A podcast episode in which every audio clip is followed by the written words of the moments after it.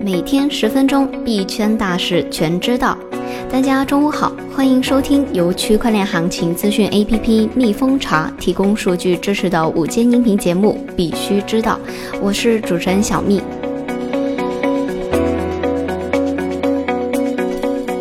今天的主要内容如下：Libra 董事会成员称，Libra 仍然悬而未决。CoinShares 首席技术官称，在比特币减半之前，加密市场没有方向性。Bitwise 再次写信给 SEC，称其致力于创建比特币 ETF。詹克团在卸任一公司法人，该公司曾获得比特大陆的投资。河北警方收缴比特币矿机六千八百九十台。下面是快讯的详细内容。首先，我们来看一下币圈的动态。数据显示，锁定在 DeFi 中的 ETH 已经达到了二百九十三点一万枚，再创历史的新高。DeFi Pulse 的数据显示，十二月二十二日锁定在 DeFi 应用中的 ETH 总量现在已经达到了二百九十三点一万枚，再创历史的新高。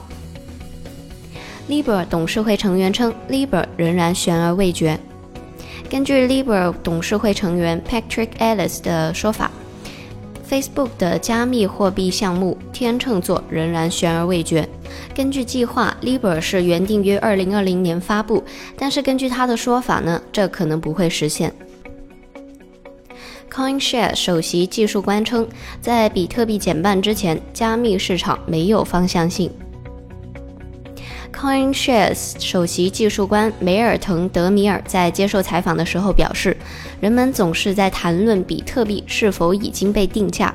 比特币减半的不同之处在于，在减半之前，加密市场没有方向性。”他进一步的解释称：“以前人们只能在从根本上去做多比特币，而现在的衍生品市场的存在非常的强大，包括 CME 和 Bact，因此。”给了交易员更多的衍生品交易选择。德米尔还强调，虽然这次的价格反应可能有所不同，但一个基本因素将保持不变，那就是比特币的产量的减少。他甚至指出，考虑到 Square 的 Cash App、Grayscale 的产品等的交易活动，对加密货币的需求正在增长。Bitwise 再次写信给 SEC，称其致力于创建比特币 ETF。根据十二月二十一日的消息，加密货币资产管理公司 Bitwise 已经写信给美国证券交易委员会 SEC，称其致力于创建比特币交易所交易基金 ETF。这封信由 Bitwise 于周三提交，并由美国证券交易委员会于周五发布。这是该公司对监管机构十月份对其比特币 ETF 的一百一十二页不批准令的回应。这封信试图解决 SEC 的市场操控和监管共享问题，以批准比特币 ETF。在市场操控方面，Bitwise 表示，比特币市场具有独特的抵抗力，因为比特币的价格由公开市场决定。另一方面，传统市场依靠协调定价。发生了诸如2012年伦敦银行之间同业拆借利率丑闻之类的事件。关于监管共享的要求，Bitwise 表示，纽约证交所通过参与市场间监管集团与芝加哥商品交易所达成了监管共享协议。马来西亚总理称赞同伊朗提出的用加密货币代替美元的建议。十二月二十二日消息。马来西亚总理马哈蒂尔同意伊朗提出的用加密货币代替美元的建议。周四，马哈蒂尔与土耳其总理、伊朗总统以及其他穆斯林国家的代表在马来西亚首都举行的2019年吉隆坡峰会上进行了圆桌讨论。会后，马哈蒂尔对记者发表的上述观点，他认为有时我们使用美元的时候似乎会受到制裁，从而会抑制经济的发展。下面我们看一下国内的动态。詹克团在卸任一公司法人，该公司曾获得比特大陆的投资。天眼查显示，十二月二十日，詹克团卸任福建俊智科技有限公司的执行董事兼总经理及法人。福建俊智科技有限公司于二零幺八年三月成立，曾获得比特大陆的投资。吴继涵曾任公司的监事，詹克团均曾为公司的法人。目前，二人均已退出公司。不过，詹克团并未完全与福建俊智科技有限公司断开关系。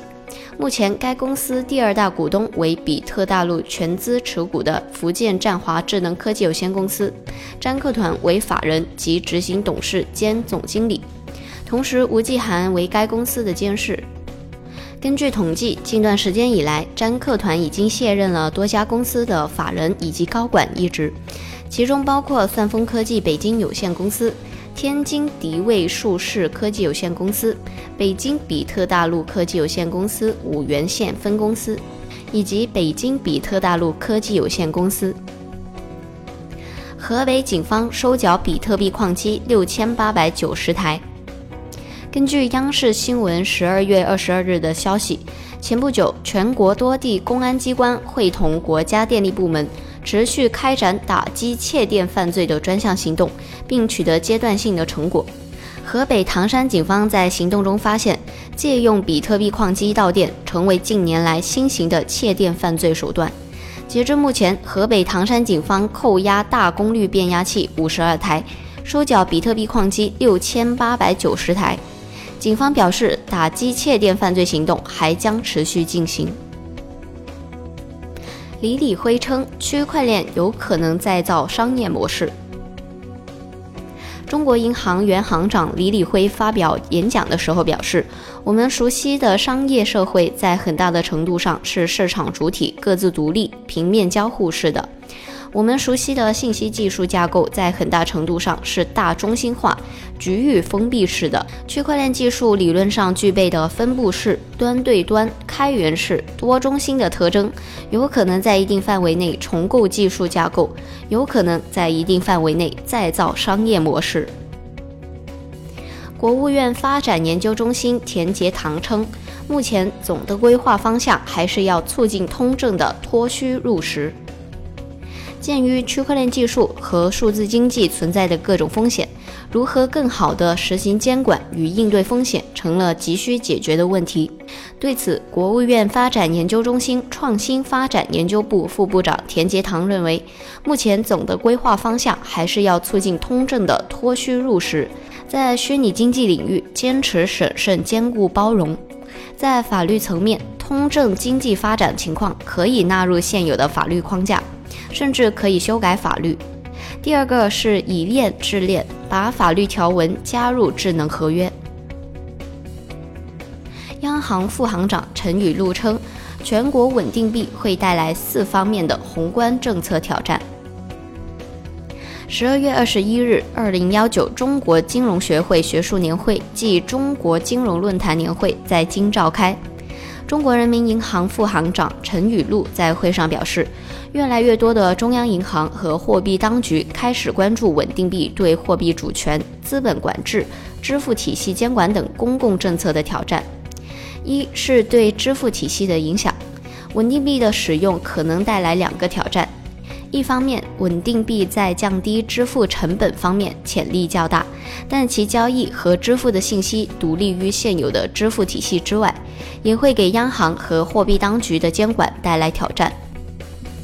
另一方面，稳定币发行机制与央行货币发行机制不同，在现行资产负债表机制下，能否完全承担支付结算的功能还不确定。